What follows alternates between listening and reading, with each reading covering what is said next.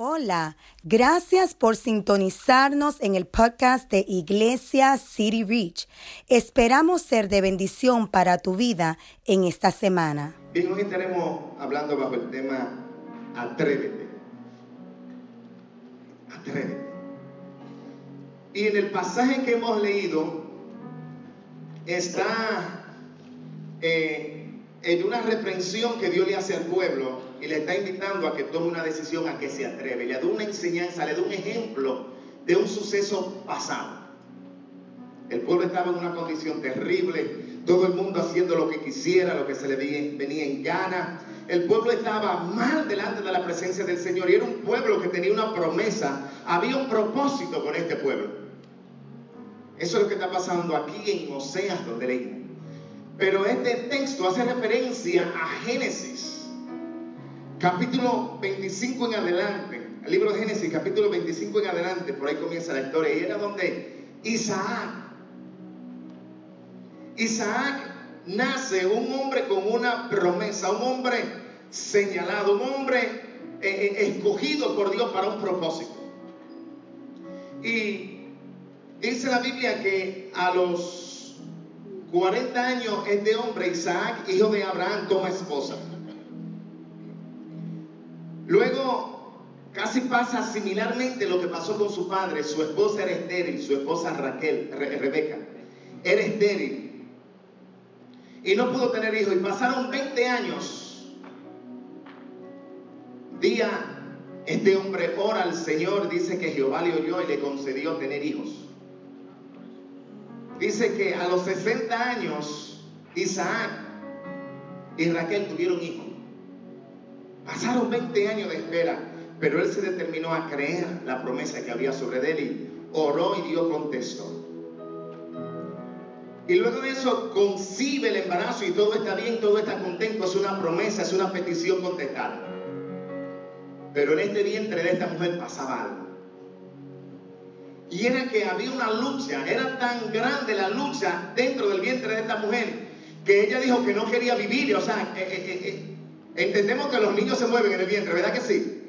Y eso es algo normal. Pero cuando ella dijo que mejor quería morir, o sea, que, que era un fastidio, es decir, que era algo anormal. Y era una batalla que había dentro del vientre de esta mujer. Y dice la historia bíblica que esta mujer eh, hace algo y es que va delante de la presencia del Señor. Dice el texto que ella consulta a Jehová. Ah, pero qué bueno es saber. Qué bueno es saber eso, mi amado hermano.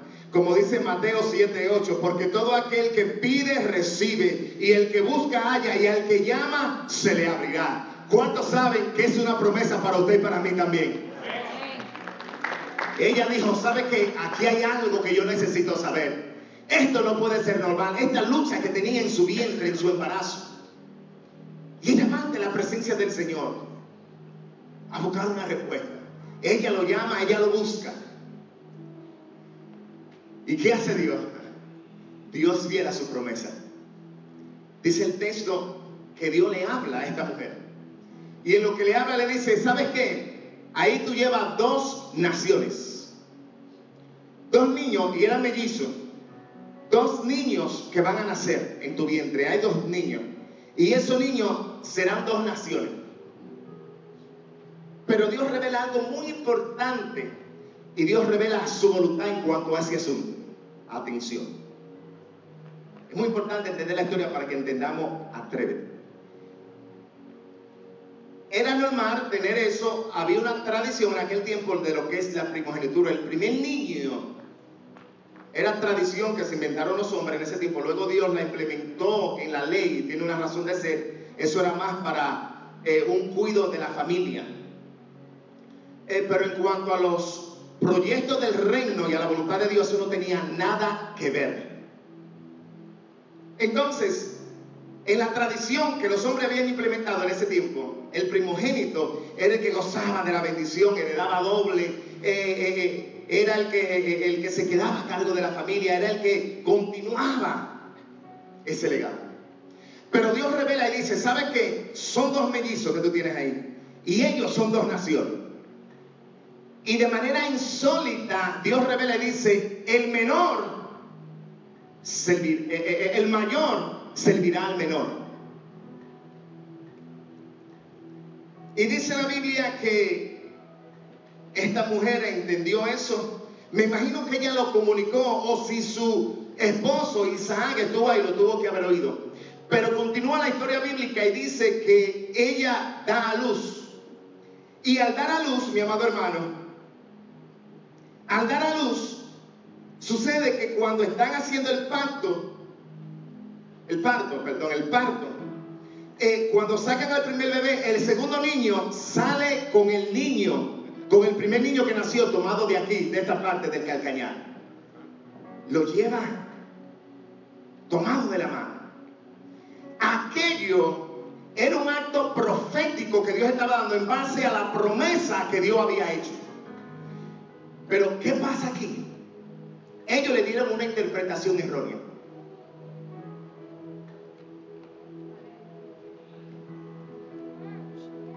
Ellos le dieron una interpretación errónea y le pusieron eh, Jacob, al, segundo que nació, le pusieron Jacob porque nació en esa posición y dijeron, él eh, eh, eh, tiene que ver con usurpar, con suplantar, con suplantador. Y me imagino que mientras este niño crecía, quizá fue algo que se le dijo de manera de bullying, pero yo sé que su mamá le tuvo que haber contado esa promesa que había sobre él. La tradición decía, el primero es el que heredar la bendición, el primero es el ungido, es el importante. Pero en la elección de Dios decía, es el menor. Pasa el tiempo, pasa el tiempo y un día relata la Biblia que estos dos muchachos ya crecidos,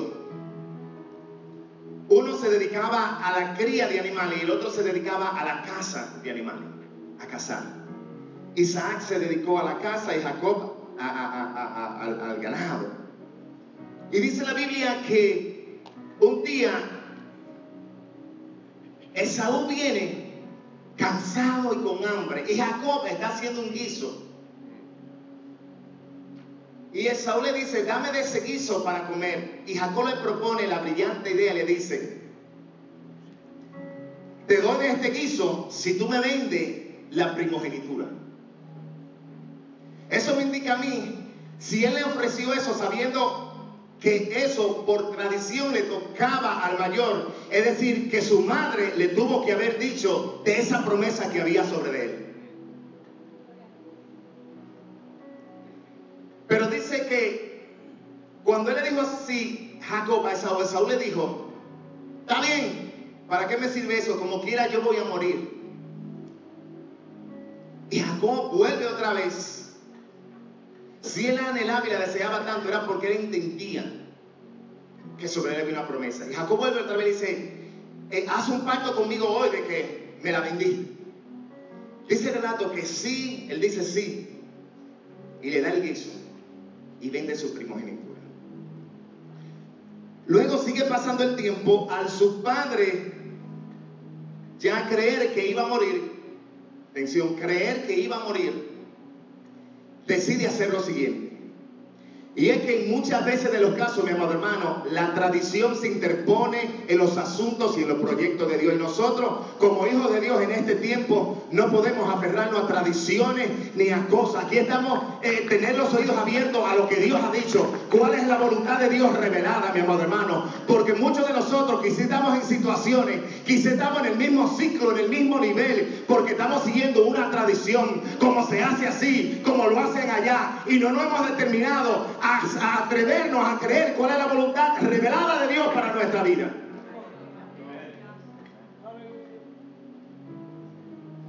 Muchos se preguntan, dice, esto es, es un tema difícil porque era el primogénito.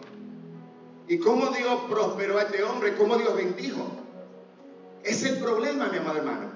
Hay algo que usted y yo tenemos que entender desde ya para no tener conflicto, mi amado hermano es que Dios es soberano y Él hace lo que le dé la regalada gana. Él sabe más que nosotros, Él entiende más que nosotros.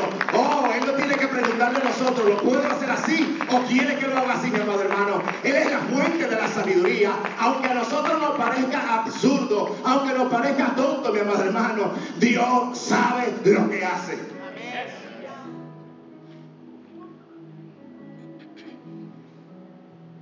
Este hombre, y yo sé que su esposa le tuvo que haber contado la promesa, o él escuchó la voluntad revelada de Dios, mi amado hermano. Dios dijo, hay dos naciones ahí, pero el mayor será el que sirva al menor. Y encima de eso, Dios da una señal profética. Cuando nace el niño, aunque el otro nació primero, nació agarrado por el talón. Eso era un mensaje profético. Pero Isaac, el padre de todos mellizos, un día dice, ¿sabe qué? Le dice a Esaú, hazme un guiso para bendecirte porque ya yo creo que voy a morir. Para darte la, la bendición de la primogenitura. Su madre Rebeca oyó esto y ella, esa promesa le incluía a ella también, a ella se le hizo esa promesa.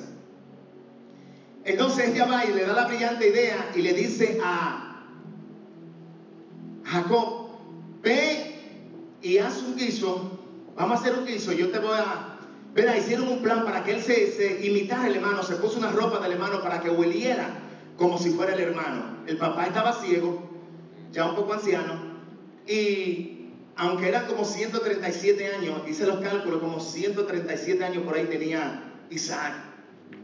Entonces, cuando, cuando esta persona eh, llega con el guiso, era el hermano Jacoba que se le había hecho la promesa, tuvo que hacer un engaño en acuerdo con su madre. Se disfrazó, se vistió como el hermano. Dice que Jacob era lampino, que no tenía vello, y el hermano era velludo. Y lo que hicieron fue que le pusieron en el cuerpo pieles de cabra para que cuando el papá lo tentara, como que, que creyera que fue. Un engaño, aquí lo que hay es un engaño, mi amado hermano. Una mentira, una falacia. Pero el padre, el joven va, el niño va, va donde el padre, lleva aquella comida, lleva aquellos alimentos. El padre dice, la voz se me parece. El padre pregunta, ¿eres tú, Isaac? Y le dice, Jacob le dice, sí, yo soy. Dice, pero esa voz como que se me parece extraña, la de tu hermano. Pero le dice, acércate. Y cuando el padre le entienda, que siente, pues dice, es él. Y cuando le dice, déjame abrazarte, era para olerlo. Pero como él tenía la ropa del hermano, pues va a oler a su hermano. Y le da la bendición de la primogenitura. Le da la bendición de la primogenitura. Y se ha hablado mucho de este texto, de este verso, que es un poco complicado porque eso, pero mire mi amado hermano, es simple. Esto no es difícil de entender. Digo, si Dios no, es el quien nos abre el entendimiento. Es que la voluntad de Dios ya había sido revelada. Aquí no hay nada difícil. El problema es que si nosotros seguimos la tradición, mi amado hermano, si nosotros seguimos creyendo que así se debe de hacer y no la voluntad revelada del Señor, ahí es que entramos en problemas. Él iba a hacer lo que la tradición de aquel tiempo hacía. Era el primogénito que había que bendecir, aun cuando él sabía de una promesa que había, aun cuando él sabía, su madre también sabía. Pero ¿qué pasó? Él se iba a adelantar al propósito de Dios. Esa es la historia de Jacob. Pero vamos a ver el dilema que había entre estas cuatro personas. Jacob era la promesa. Por tradición no le pertenecía la primogenitura, pero por elección ya se le había dado. Atención, por tradición era de él la primogenitura, pero por la elección Dios había dicho tú eres. Oh, mi amado hermano, yo no sé qué etiqueta te han puesto a ti por tradición. Yo no sé bajo qué situación a ti te han puesto una etiqueta, pero ¿sabe qué? La elección me dice a mí que tú eres un hijo de Dios, que tú eres un elegido, que a ti es que Dios te ha llamado, que contigo es que Dios cuenta. No importa cuán sabios sean los otros, cuánto logro hayan logrado. Si tú eres el elegido, mi amado hermano, eso basta para que tú tengas la victoria en tu vida. Tradición, Era él el que la merecía, pero por la elección era Jacob. Y era revelada, mi amado hermano, porque eso tenía que ver con el plan perfecto de Dios para la salvación de la humanidad. Hay promesas que tienen que ver con nosotros individuales, pero esta promesa tenía que ver con el plan de Dios para salvación a la humanidad. De él venía el Salvador del mundo, Jesucristo.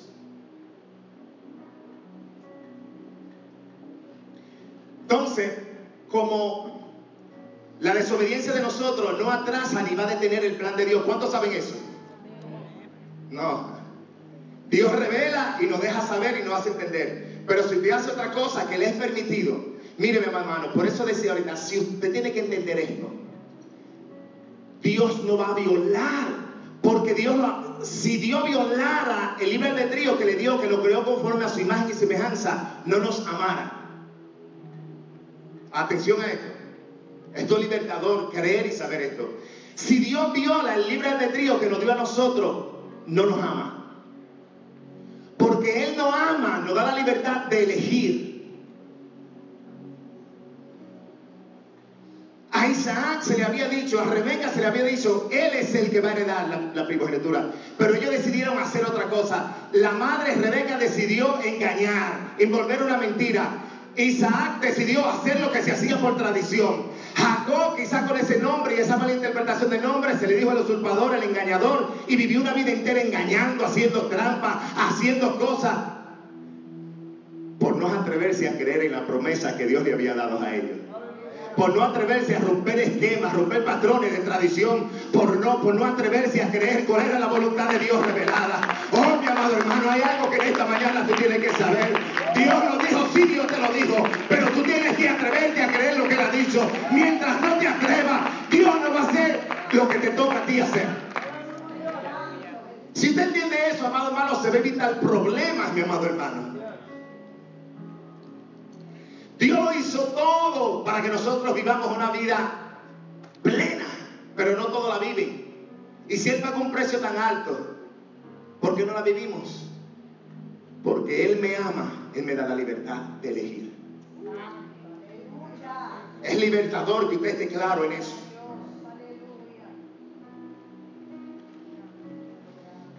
La voluntad revelada de Dios, pero Él decidió, dijo, me voy a morir. Esaú quiero bendecirte. Cuando Dios había dicho que era el menor. Dios lo permite, porque eso no va a detener el plan de Dios. No importa las decisiones que tú tomes, contrario a la voluntad revelada de Dios, pero eso no te va a detener de que Dios cumpla el propósito que Dios tiene aquí en esta tierra, mi hermano. Ningún hombre puede detener, ningún gobierno, ningún poder, nadie puede detener, mi amado hermano, el plan de Dios para toda la humanidad. Aquí vamos.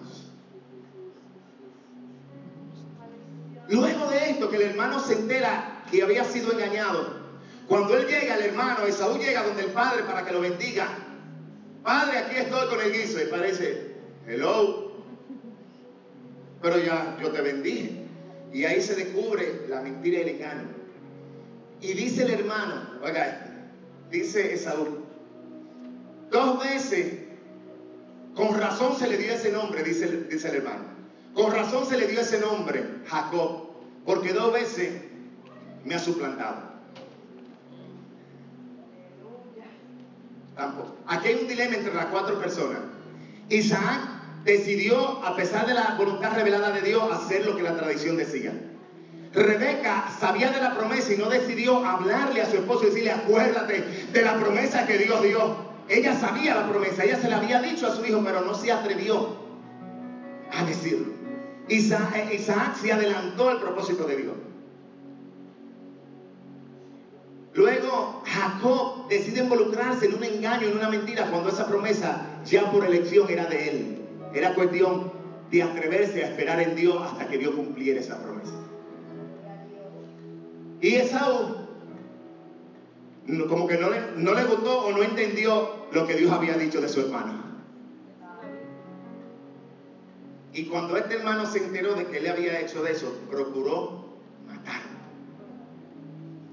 La madre lo escucha y vuelve y inventa otra mentira.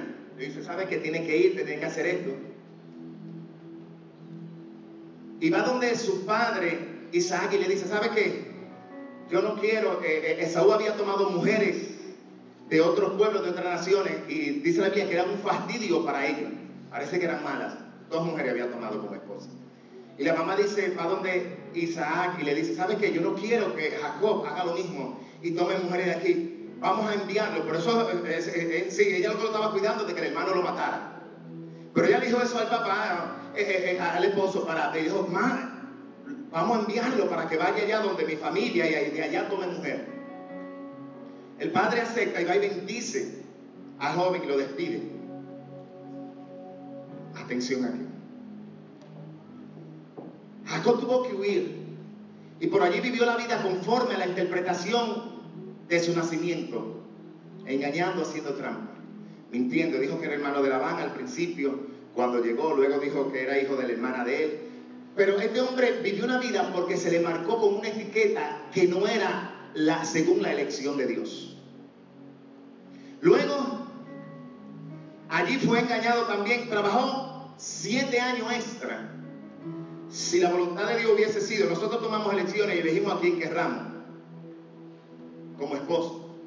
Pero hay veces que hay que saber o entender si es la que Dios quiere para nosotros. Por eso cuando usted mira el comportamiento del pueblo de Israel tiene que ver con todas esas desobediencias.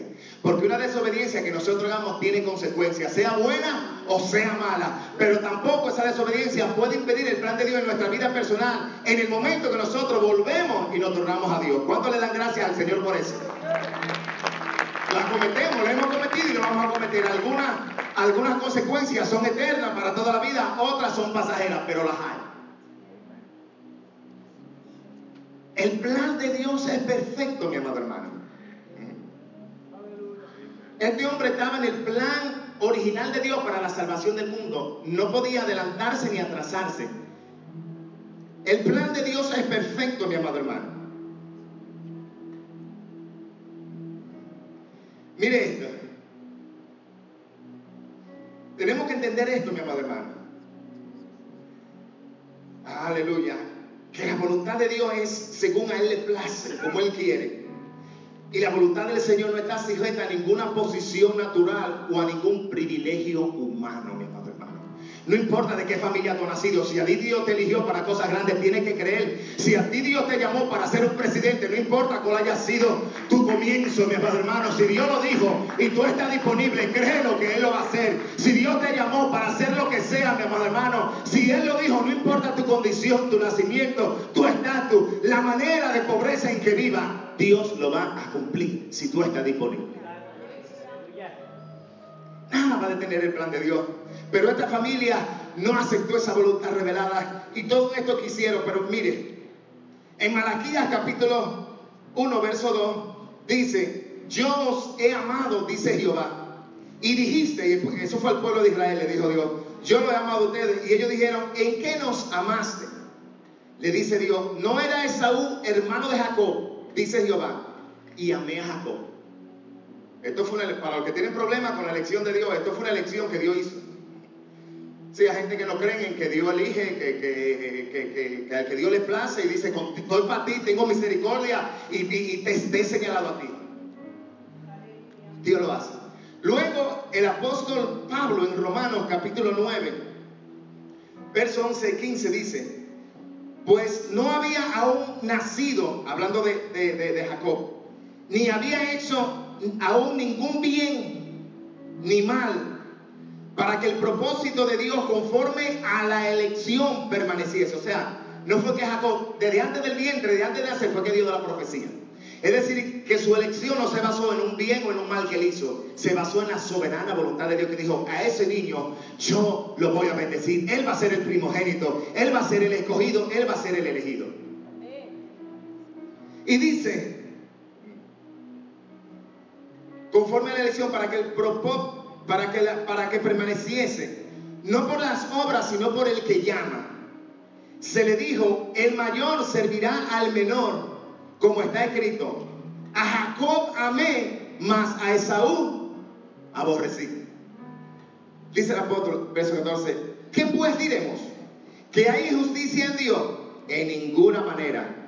Pues a Moisés dice, tendré misericordia del que yo tenga misericordia y me compadeceré del que me compadezca. Oh, tú tienes que darle gracias al Señor, porque no es por ningún bien, aleluya, que tú hiciste que tú estás aquí. Es porque Él te ha elegido para mostrarte su misericordia. Es porque Él te ha señalado a ti para que viva en su gracia, en su amor, en su misericordia. Es el propósito de Dios que te tiene con vida en la tierra. Es el plan de Dios que te ha guardado. Es el, no, no son tus fuerzas, no son tus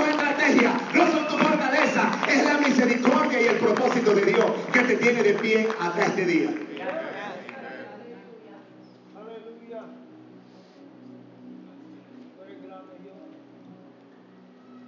Oiga, mi amado, el plan de Dios, en el plan perfecto de Dios, todo tiene su tiempo.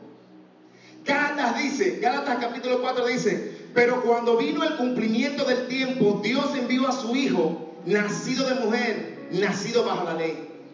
Jesús no nació cuando él quiso nacer, ni fue María que trajo a Jesús al mundo. Dice, pero cuando vino el cumplimiento del tiempo, la vida de Jacob estaba incluida en ese tiempo. Atención aquí. En el plan de Dios, en esa línea de tiempo del plan de Dios, todo tenía que porque Dios tenía un tiempo. Por eso, por toda esa desobediencia, Jacob fue allá y se quiso casar antes de tiempo. Si le hubiesen dado a Lea, a, a Raquel, de la que él se enamoró, él llega donde sus familiares y una joven y se enamora. Y de esa joven que se enamora le dice, eh, eh, eh, hace un trato con el papá de esa joven y dice, yo quiero casarme con esa hija tuya. Y él le dice, ok, trabájame siete años. Trabajó siete años. El día de la boda, le dan no le dan la, la que él pidió, sino que le dan la hermana mayor es que no era tiempo. ¿Por qué? Porque sus padres, por una desobediencia, se quisieron adelantar al plan de Dios. La vida de Jacob caminaba en un plan de tiempo de Dios. Porque si Jacob hubiese tenido eh, hijos en ese tiempo, sin que fuera el tiempo de Dios, el plan de Dios, él en el plan de Dios, no hubiera caído en ese tiempo. ¿Me entendieron? Entonces, Tuvo que trabajar siete años más. Cuando él ve eso, y fue porque él quiso, porque podía rechazar, porque fue un engaño en el matrimonio, podía rechazarlo. Según la cultura de ese tiempo, él podía rechazarlo. Estamos hablando de esa cultura cananea, eh, de, de, Arán, de, de, Ur. Entonces, eh, pero él toma a la hermana y trabaja siete años más. Y le dan a Raquel, la que él amaba, la que fue su esposa. Pero mientras él trabaja esos años más, nacieron hijos que fueron los que formaron el pueblo de Israel. Y cuando usted ve los rebeldes, que es el pueblo de Israel, tiene que ver, mi amado hermano, porque no se hicieron las cosas conforme al plan y propósito de Dios. Y usted mira, el que ha leído la historia del pueblo de Israel sabe y dice, pero ¿por qué? Es fácil de entender. Cuando no aceptamos la voluntad revelada de Dios, mi amado hermano, lo que podemos construir, podemos plantar, podemos sembrar, pero nunca se plantará conforme al modelo original, mi amado hermano. Y si el modelo no es el original, no es el original, sería una copia. Y las copias no funcionan como funciona el original. Hay que entender esto, mi amado hermano. Procuremos estar en la perfecta voluntad de Dios. Procuremos estar, mi amado hermano, conforme a lo que Dios nos ha revelado y quiere que nosotros establezcamos aquí en la tierra. Entonces, dice el relato que le dan su mujer él pasa 20 años, su padre no ha muerto, oiga esto, su, el padre quería, ¿se da cuenta? Su padre creía que iba a morir y se quiso adelantar al propósito de Dios. Su padre no ha muerto, pasan 20 años allí cuando él salió, luego Dios le dice que tiene que regresar. Y cuando regresa, él tiene miedo de encontrarse con su hermano. Porque su hermano había prometido que lo iba a matar. Pero allí mientras en el camino y la cosa de regreso a su casa con toda su familia y todo su ganado, Dios lo bendijo, él hizo ciertas cosas, cierta manera. Eh, no era una técnica que estaba el poder, sino era su conocimiento de ganadero. Él fue ganadero y era astuto. Y Dios lo bendijo de verdad. Porque él, él hizo algo que es natural a la vez, pero es un truco de acuerdo al pacto. Eso no tengo tiempo para explicarlo ahora. Después nos podemos reunir por ahí para explicarse. Pero mire, mi amado hermano, cuando él va de camino, pasa algo. Y es que Dios mismo se le aparece. Dice que el ángel de Jehová se le aparece. Pero como él se le había puesto una etiqueta, el usurpador, el que tiene que ganarse la bendición y todas las cosas, peleando a la brava, de manera con violencia y cosas, ¿sabe qué hizo este hombre? Dice la Biblia que Jacob luchó con Dios. ¿Usted cree lo que puede leer en ese contexto? O sea, se va a poner Dios a pelear cuerpo a cuerpo con un hombre. Usted tiene que entender que eso no quiere decir otra cosa, ¿verdad que sí? O sea, si usted lo lee y lo toma como lo está leyendo, que un hombre se pase una noche entera peleando con Dios. Eso no es lo que literalmente lo quiere decir. O sea, si usted lo toma literal, y Jacob se puso una pelea, una pelea, Dios se le aparece en manera de ángel. Y este hombre, como eh, eh, él estaba impuesto a ganarse por la etiqueta, por la mala interpretación, cuando él era el heredero de la promesa, se encaja en una pelea con el mismo Dios. Y dice ya que rayando el alba, el ángel, oiga, yo, yo me imagino que el ángel estaba y él golpe y golpe. Pero usted tiene que entender que literalmente usted no puede tomar eso. Se va a poner Dios a pelear con un hombre cuerpo a cuerpo. Y cuando usted entiende que ya cuando rayaba el alba, que ya amaneciendo durante toda una noche en, ese pleito, dice que el ángel nada más le tocó aquí y lo descoyuntó. O sea, todas esas cosas me dicen que yo no puedo tomarlo así, eh, eh, que era que Dios quería pelear. No, yo, yo me imagino que el ángel de Jehová tipifica una manifestación de Jesús antes de su encarnación. So, me imagino que, el ángel estaría ahí, el golpe y golpe y golpe. Y el ángel.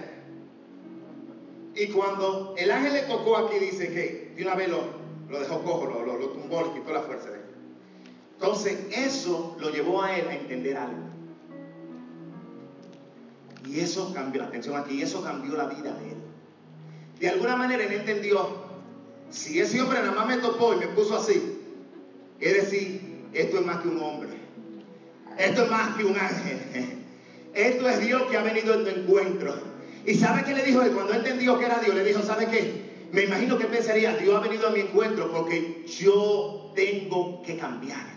Ya yo no tengo que procurar querer ser bendecido a la fuerza, ni ganarme la bendición. Como muchos de nosotros decimos, Dios me bendijo, metiéndonos en una deuda que no debíamos meternos. Dios me bendijo, eh, aceptando un trabajo que me hace trabajar 40 horas al día y olvidándome de Dios. No, eso no es bendición. Jacob había sido bendecido, pero era su manera. Él conquistándola, él ganando cuando Dios le había dado la promesa de que él iba a ser bendecido por elección. Cuando Jacob entendió que era Dios que iba a visitarlo, lo que le dijo, ¿sabe qué? Ahora yo no te voy a no me bendice. Lo que esa historia de esa pelea no quiere decir es que Jacob trató de conseguir la bendición de Dios por su propia fuerza. Pero cuando él entendió y se atrevió a creer la promesa, solamente la recibió. ¿Sabe qué se le dijo a él en ese entonces? Ya no será llamado tu nombre usurpador, ahora será llamado Israel.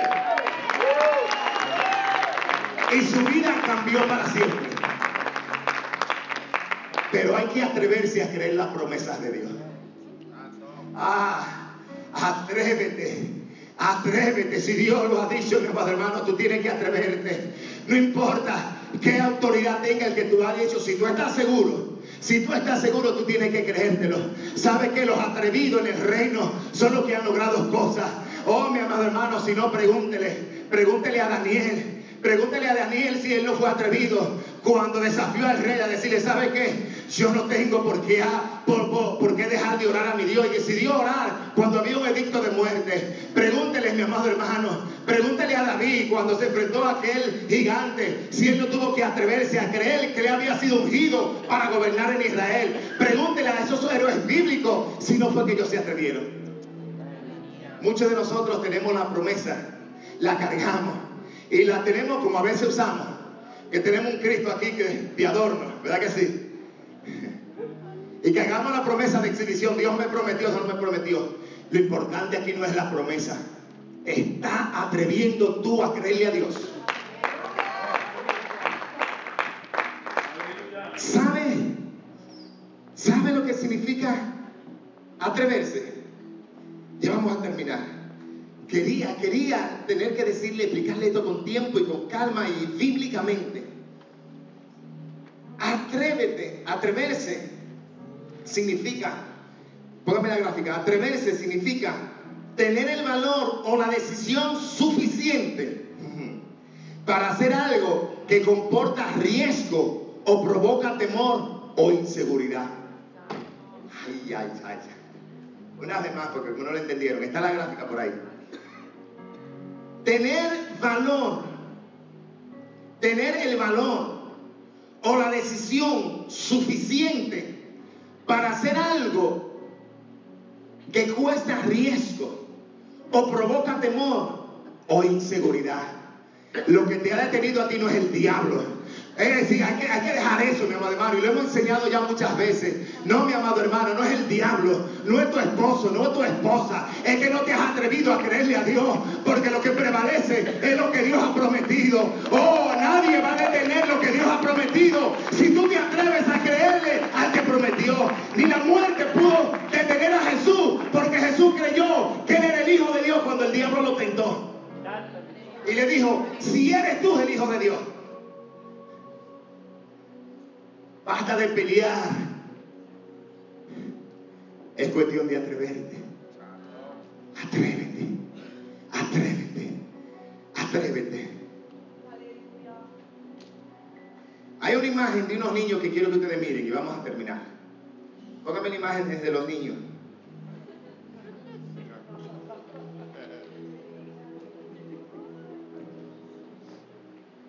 ¿Qué ustedes pueden ver ahí? Atrevidos, sí o sí, ¿verdad que sí? Porque en su mundo ellos son invencibles. En su mundo no hay nada que ellos no puedan hacer. Si en el mundo de los niños, si a ellos les da placer y algo que, que, que le va a hacer gozar y no le va a complicar la vida, con, con, depresiones, con tantas cosas. Ellos se atreven a hacer las cosas. Aunque usted diga son locos, se van a matar. Oh, en este día tú tienes que atreverte. ¿Quieres disfrutar la vida que Dios tiene para ti? Atrévete, mi amado hermano. Atrévete a confiar en Dios. Atrévete a confiar en Dios. Él no te fallará. La próxima gráfica.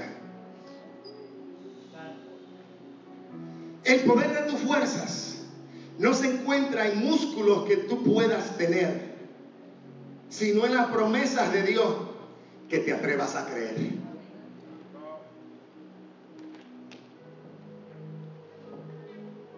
Yo se lo digo a ustedes, pero eso me lo dijo Dios a mí, una reflexión.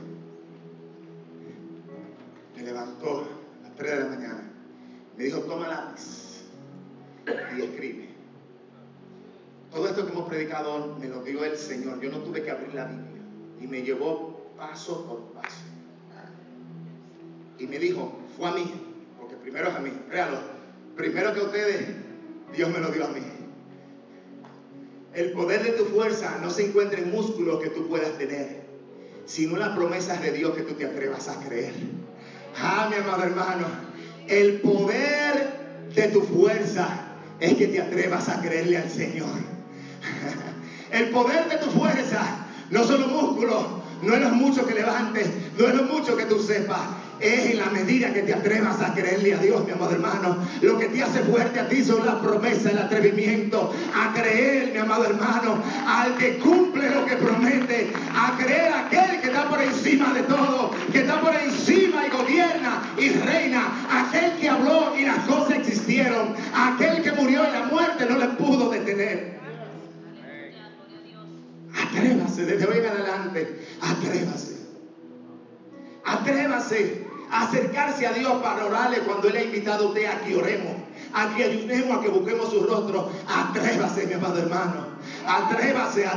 Para eso hay que tener atrevimiento. Oh, miren, mi amado hermano, póngalo en prueba una semana. Sea un atrevido. Yo, yo, quiero ver cuál, quiénes van a ser atrevidos en esta semana. Propóngase en esta semana a ser atrevido. Busque, busque. Si, si, si usted lo que anotan la promesa que Dios le ha dado, búsquela. y a caminar en esa, pro, promesa. Y el domingo sé que me va a testificar. ¿Sabes qué, pastor? Dios, Dios me fue fiel. Dios me fue fiel. Dios cumplió su promesa. Póngase de pie, a la iglesia.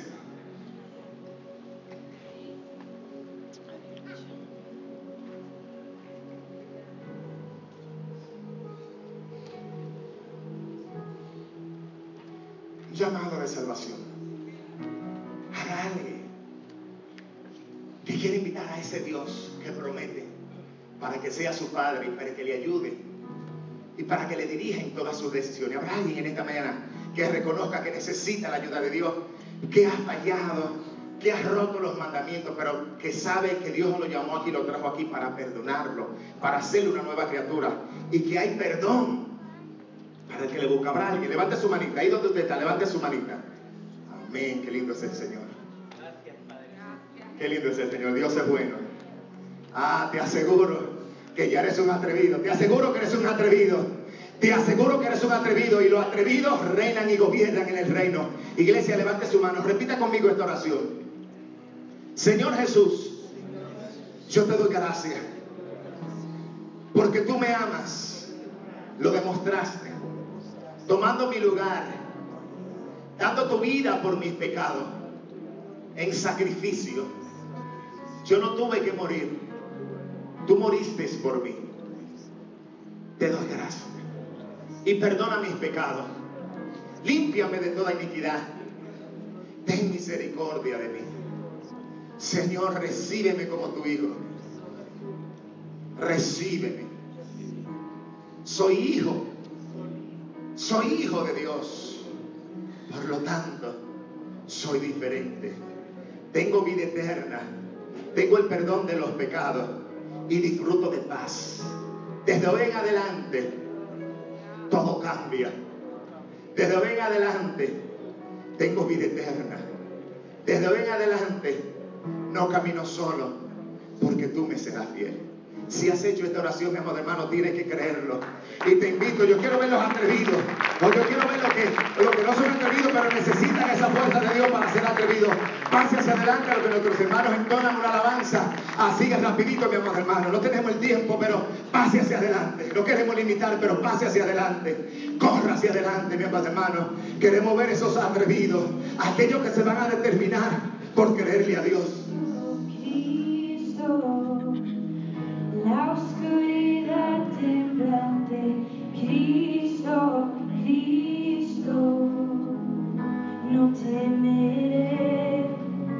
Gracias por sintonizarnos. Esperamos que este mensaje haya sido de bendición para tu vida. Favor de compartir este mensaje y suscribirte en iTunes y a través de todas las plataformas disponibles. Bendiciones.